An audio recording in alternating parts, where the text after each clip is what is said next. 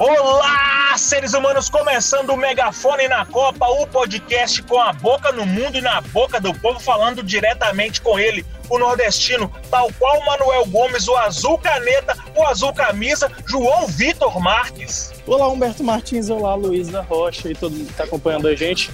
Um prazer estar aqui diretamente de Luceio, Lusail, Lusail, ou como você quiser chamar, o estádio onde Brasil e Camarões se enfrentam daqui a pouco. Quando o podcast sair, já terão se enfrentado. E ela, a Lu, que não saiu, ela está aqui conosco diretamente da redação do Estado de Minas e não está nem azul para futebol. Luísa Rocha, como é que você está, minha filha? Oi, gente, estou bem e vocês? Um beijo para todos que nos escutam, que nos prestigiam em mais um dia aí. A parada é o seguinte: seleção brasileira em campo de camisa azul. E eu vou dar uma de palestrinha aqui para vocês. A camisa azul, ela foi usada pela pela primeira vez na Copa de 58 justamente na final de 58, porque o Brasil enfrentou a Suécia, que era o time da casa, também tem a camisa amarelinha tradicional como a brasileira. A FIFA fez um sorteio para definir quem iria usar o seu primeiro uniforme. A Suécia ganhou esse sorteio e optou por jogar com o seu uniforme tradicional. O Brasil teria que jogar com a camisa branca, que é o segundo uniforme do Brasil, era o segundo uniforme na época. Só que a camisa branca ela tinha uma pecha de azarenta. Aí o Paulo Machado de Carvalho, que era o chefe da delegação brasileira àquela época, Paulo Machado de Carvalho, inclusive hoje dá nome ao estádio do Pacaembu, mas isso é uma conversa para outro pôr do sol. Ele falou o seguinte: vamos comprar camisas azuis, costurar o emblema da CBD, costurar números nelas, que antigamente era essa várzea, era assim que funcionava. E ele comprava a camisa, costurava a sua logo e o seu número e vamos jogar com ela, para não ter que jogar de branco. E ele lançou o seguinte para os jogadores: o azul é a cor do manto de Nossa Senhora Aparecida. Os jogadores compraram a ideia, jogaram de azul pela primeira vez na final da Copa de 58 e venceram a Copa, o primeiro título mundial da seleção brasileira, a seleção canarinho, que no caso, por ser azul, posso chamar aqui de seleção ararinha azul, ou algum outro animal em extinção. E é isso que eu tenho para falar para vocês da camisa azul. E eu lhes pergunto: vocês têm superstições com cores do futebol? Muito obrigado, Lulu, pelos aplausos. Ou oh, vou te responder que eu não tenho superstição com cor, mas eu sou uma pessoa muito supersticiosa de um modo geral. Então eu acabo juntando um balaio de gata ali e trazendo umas coisas. Por exemplo, é, se eu tô sentada numa posição específica e o Brasil faz um gol, eu tenho que ficar naquela posição até o final, entendeu? Alguém não tava na sala quando a gente fez o gol, a pessoa não, não vai poder ficar mais assistindo pelo menos o jogo nessa sala que eu tiver, entendeu? Esse tipo de superstição que é mais física, porque eu sou muito supersticiosa, muito, muito, muito mesmo. Hoje eu estou com a blusa azul, eu dei o tema uhum. no podcast, e da outra vez que uhum. jogamos, jogamos a primeira vez, né, que ganhamos e tal, com os dois gols belíssimos de Richarlison, eu estava com a camisa amarela. E aí agora eu tô com o quê? Com o cu de play na mão, porque estou. Uhum. De vai que eu dou azar, entendeu? Porque eu me acho tão importante que eu sou a pessoa que dou o tom do jogo lá no Catar. A 11 mil quilômetros de mim, mas eu que tô dando o tom. É, então, eu, eu tenho algumas superstições. No fundo, no fundo, eu não acredito nelas, mas eu repito, porque está dando certo por que não? Só que eu tenho mais, mais superstição com o meu time de coração. A Luísa vai se lembrar, eu já, acho que eu já até contei parte dessa história aqui em algum outro podcast, não sei se foi esse ano ou ano passado, que foi ter a final, um jogo decisivo do time pro qual eu torço. E o pessoal resolveu, né? Uns amigos do jornal resolveram se juntar para assistir esse jogo, porque tem uma outra amiga que torce por esse time também. E aí todo mundo se reuniu e eu não quis ir. Quis assistir em casa, porque eu tinha assistido a campanha inteira em casa, ou boa parte dela. Não quis ir. O time ganhou, depois que ganhou, eu fui para essa confraternização. Pouco tempo depois, teve uma situação exatamente igual e eu fiz exatamente a mesma coisa. O ritual do dia foi exatamente o mesmo. Era um dia de fim de semana, levantei, fui no supermercado, no mesmo supermercado, comprei exatamente as mesmas coisas, os mesmos snacks e a mesma cerveja. Voltei para casa, assisti sozinho. Quando o jogo terminou, liguei para minha família, desliguei e fui comemorar com os meus amigos. É uma superstição que deu certo, então vou repetir, por que não?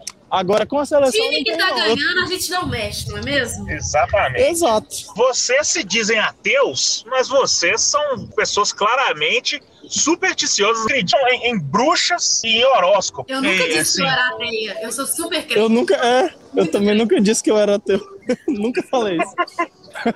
Você tem superstição? Cara, eu, eu, eu, até tinha, mas o meu time ele não comporta superstições. Porque o meu time é tão lazarento, tão lascado, fechado, igual boca de bode. Tá, não comporta superstição, sacou? Tudo que você fizer assim, que fala assim, não, hoje vai dar certo, aí vai lá dar errado. Então, assim, é incompatível o exercício do atleticanismo com qualquer tipo de superstição. O atleticanismo ficou parecendo que você, tá, você, você tá numa seita. Mas é tipo isso. Sabe por quê, cara? É porque assim, já tive camisa da sorte, já tive boteco da sorte para assistir jogo, já tive, já tentei de tudo. E já deu errado, já deu certo. Então eu meio que larguei mão, sacou? Mas deixa eu falar que eu acredito que superstição, ela funciona, entre aspas, melhor quando você não tem um time pelo qual você torce muito. Tipo assim, por exemplo, igual você tá falando, que você tinha um boteco da sorte. Só que imagina. Uhum me corrijam se eu estiver errada, mas os times jogam aqui toda quarta e todo domingo, normalmente, na grande maioria das vezes. E não tem como um time ser o melhor do mundo e nunca perder, entendeu? Pelo menos umas partidinhas ali, ele vai estar que tá perdendo. E aí, se você bota superstição para todo jogo, é óbvio que vai falhar a superstição, entendeu? Então, superstição tem que ser igual, igual o João, tipo assim, pra uma final, pra um mesmo dia de, de um dia específico, ou uma coisa assim de quatro em quatro anos, que o Brasil ali ele vai ter que ganhar, porque agora ele não tem mais a opção de de perder, porque no caso, se você perder, a gente tá fora. Bota ali numa Olimpíada, bota numa Copa das Confederações. Não bota no seu time do dia a dia, porque senão você vai ficar parecendo, vai ficar aí falando pro mundo que superstição não funciona. Mas eu sou a prova viva que às vezes elas funcionam. Às vezes, mas é isso. Mas você falou, falou...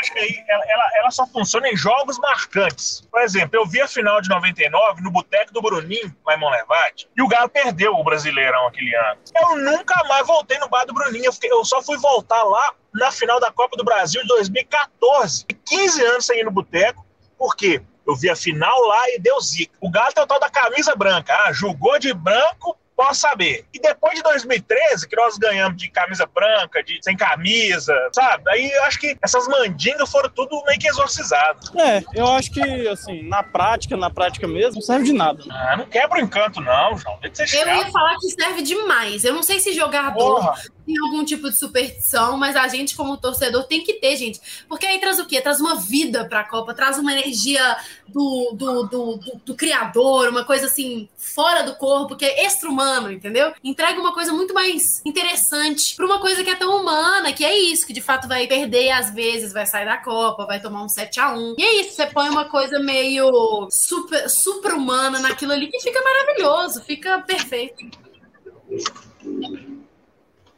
O João é tão chato, mano, que nós estamos falando superstição e falar que não, não, não, existe. É tipo chegar no programa de Natal e falar que Papai Noel não existe. Cara chato. Não só as pessoas que estão no mundo do futebol têm superstições, como tem superstições famosas. Tipo assim, eu botei no Google, claro. Tá falando que o Zagallo, por exemplo, tem uma relação com o número 13. Ele sempre tinha algum link, quando ele era é, técnico, entre a partida e algum fato 13. Calça vinho do Cuca, que foi treinador do Atlético, que começou durante a campanha do título brasileiro do Palmeiras em 2016. E aí, olha, tá vendo? Tem vários aqui. O Cristiano Ronaldo parece ter uma superstição que ele precisa de cortar o cabelo antes de qualquer partida. Então, assim, se até eles têm, a gente pode ter superstição. É só isso.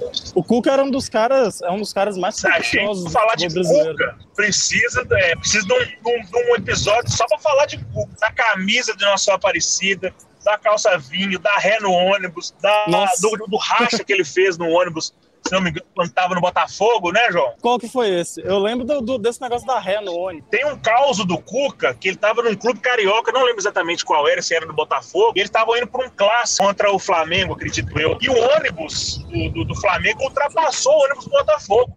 O Cuca saiu desesperado, foi lá pro motorista e falou: ah, é? acelera, acelera, nós não podemos perder pra eles, não. Não podemos chegar atrás dos caras no estádio, não. E foi essa doideira, esse, esse, esse velão furioso até chegar no estádio. Então o Cuca, mano, ele é outro patamar de superstição. Teve uma situação curiosa, não me lembro exatamente quando que foi, assim, em que jogo especificamente foi, em que o Cuca estava no Atlético, teve um episódio meio parecido do ônibus, mas assim, a gente não sabe se ele falou alguma coisa, acho que não, porque aparentemente ele deixou essa superstição do ônibus de lado, mas teve um momento em que os ônibus tiveram que. Os dois ônibus dos, dos dois times, né? Chegaram juntos ao Mineirão e um dos dois precisou dar uma. fazer uma manobrada ali para dar tudo certo e tal. Aí os jornalistas ficar, ficamos, né, todos lá olhando para ver o que, que ia acontecer, mas na prática a manobra foi feita. E o Galo ganhou. E o Galo ganhou. É, então é nesse clima supersticioso que a gente encerra esse podcast de hoje, maravilhoso. Foi bom estar com vocês, brincar com vocês. Lulu de azul, João tá de preto hoje, né? Eu tô de preto sempre, convidando vocês a ouvir os outros episódios desse maravilhoso podcast e acompanhar a cobertura